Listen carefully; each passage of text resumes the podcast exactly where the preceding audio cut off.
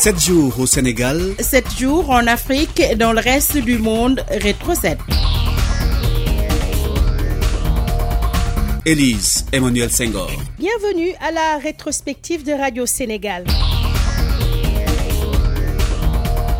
La mission africaine de médiation sur l'Ukraine poursuit ses consultations en compagnie de ses homologues comoriens, zambiens et sud-africains. Le président de la République Macky Sall a pris la parole devant le chef d'État ukrainien Volodymyr Zelensky pour justifier leur démarche. Le dialogue, passage obligé pour arriver à une paix entre les deux pays voisins, a déclaré le chef de l'État Macky Sall que nous vous proposons d'écouter. Nous sommes venus surtout écouter et nous avons entendu le président Zelensky. Nous ferons après Saint-Pétersbourg le point. Mais retenez déjà que l'Afrique ne ménagera aucun effort pour contribuer à la restauration de la paix. Nous croyons au dialogue et il faut laisser toujours la voie ouverte au dialogue, dans le respect bien sûr des principes évoqués supra, principe du respect de la souveraineté et de l'inaliénabilité des frontières. Cette mission est une mission de bons offices pour le moment. Monsieur le Président Zelensky, nous comprenons votre point de vue. Nous comprenons que votre pays est occupé, il y a des morts, il y a des destructions massives. Donc pour vous, la réponse, c'est la guerre pour sortir l'envahisseur. C'est ce que vous avez dit. Mais nous, nous pensons, au même moment que vous vous battez, il faut laisser un couloir au dialogue pour arriver à la paix. Donc ce n'est pas contradictoire, c'est complémentaire. Et nous ferons la même démarche exactement, la même auprès du président Poutine. Nous lui dirons que nous pensons que la solution va passer par les principes des Nations Unies que nous avons en partage, la Russie étant membre permanent du Conseil de sécurité. Donc je crois qu'il n'y a pas péril en la demeure. L'initiative africaine est une initiative de bonne volonté, de bons offices pour trouver une issue à cette guerre. La ministre des Affaires euh, étrangères et des Sénégalais de l'extérieur s'est prononcée sur les saccages des consulats de notre pays à l'étranger. Maître Satata Sall, lundi dernier à l'Assemblée nationale, a dénoncé des actes de vandalisme et a demandé aux parlementaires d'en faire autant. On l'écoute. Nous sommes en train pour cette question de trouver les formules permettant que nos compatriotes ne souffrent pas de ce qui s'est passé. Ce qui s'est passé de déplorable et venant d'autres compatriotes. À Milan, comme je l'ai dit, on a saccagé les archives de l'état civil. À Milan, on a détruit, complètement détruit la machine qui confectionne les passeports. À Milan, on a détruit et complètement détruit la machine qui confectionne les cartes nationales d'identité. À Milan, on a même déchiré les listes sur lesquelles nos compatriotes s'étaient inscrits nouvellement pour pouvoir voter en 2024. Qui va réparer tous ces dégâts? Qui va réparer tous ces dégâts? Et c'est la raison pour laquelle je disais aux députés que si certains ont condamné, j'aurais souhaité que tous condamnent. Parce que sur des actes comme ça, au moins nous devons faire preuve d'unanimité. Parce que nous tous savons qu'on le dise ou qu'on le taise, que c'est des actes que nous devons condamner. Une fois cela dit, le gouvernement fait face à ses responsabilités. Il fera de telle sorte que nos compatriotes ne souffrent pas trop de ce qui s'est passé.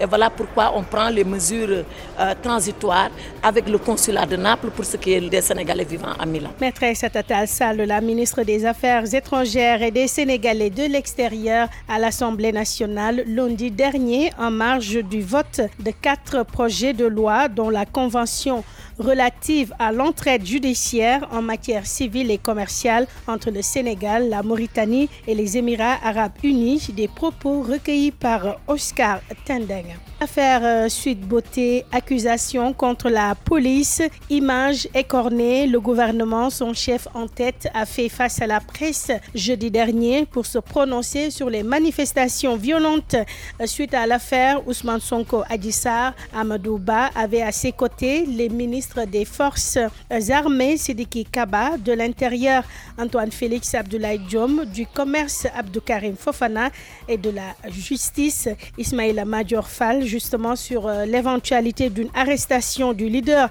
de PASTEF, les Patriotes, après sa condamnation à deux ans de prison pour, je cite, corruption de la jeunesse, évoque des questions de procédure avec la décision du juge qui n'est pas elle-même disponible, des propos recueillis par Oscar Tendek. Sur l'exécution de la décision de justice, à savoir pourquoi Ousmane Sonko n'est pas encore arrêté. Premier élément de réponse, il faut que la décision lui soit notifiée. La décision est en cours de réaction par le juge. Donc, il faut que la décision soit disponible.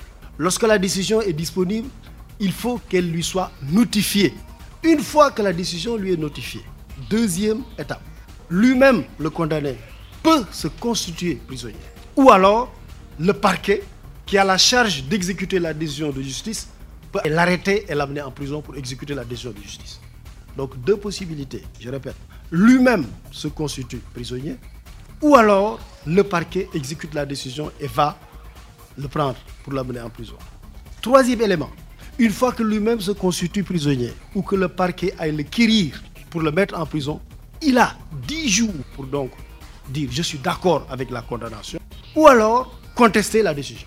Auquel cas, il peut être réjugé par la même juridiction, voire la même composition. Autrement dit, les mêmes magistrats, la même composition qu'il avait jugé, peut le rejuger. Tout comme des magistrats de la même juridiction peuvent le rejuger. Ce qu'il faut entendre ici, c'est que c'est une sorte d'opposition. Ce n'est pas l'appel, non, c'est la même juridiction qui le rejuge. Pourquoi? Parce que s'il se constitue ou, si, lorsque la peine est exécutée et que lui-même dise je ne suis pas d'accord, la décision de contumace tombe.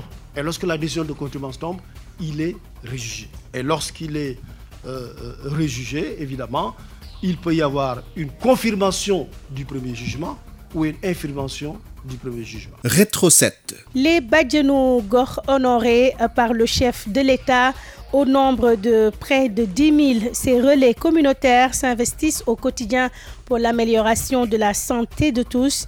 Un travail titanesque aux résultats satisfaisants en près de 23 ans d'existence. Lundi dernier, ils ont rencontré le président de la République dans ce qu'il est convenu d'appeler la rencontre nationale avec les Badjenogor, compte rendu à Toubari. Elles sont au cœur de la santé de la mère et de l'enfant. Les Badjenogor, aux tentes du coin, des marraines de quartier au rôle plus qu'essentiel dans la lutte contre la mortalité maternelle et infantile. Ces Amazones de terrain, les Badjanouga participent depuis des années pour contribuer à l'amélioration de la demande de soins de santé mère-enfant.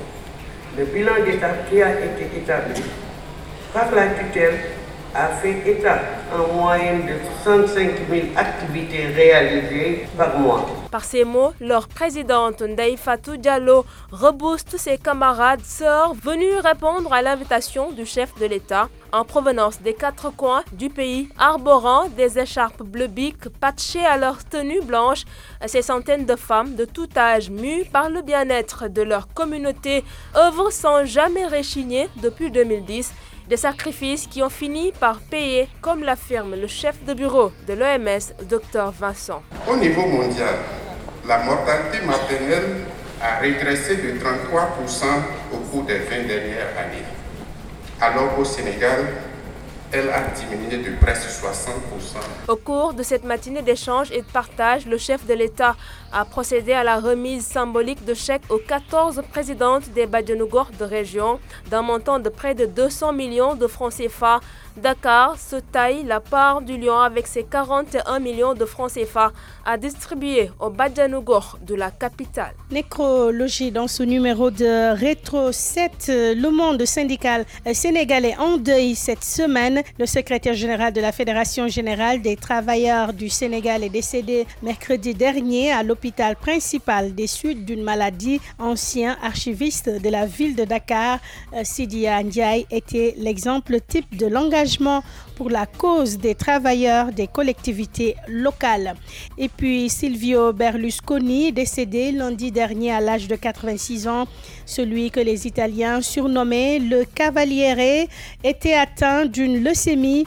Homme d'affaires et figure centrale de la vie politique italienne, l'ancien président du Milan AC aura aussi marqué la botte pour ses multiples frasques et affaires judiciaires Sénateur et président du Conseil des ministres italien à trois reprises, Berlusconi, c'était aussi une carrière marquée par 30 années d'aller et retour à la tête de l'exécutif italien.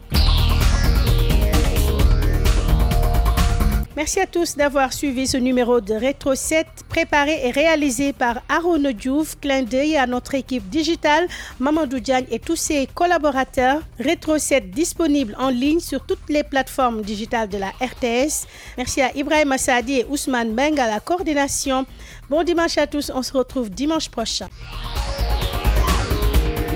Rétro 7, l'essentiel de l'actualité de la semaine avec la rédaction de Radio Sénégal.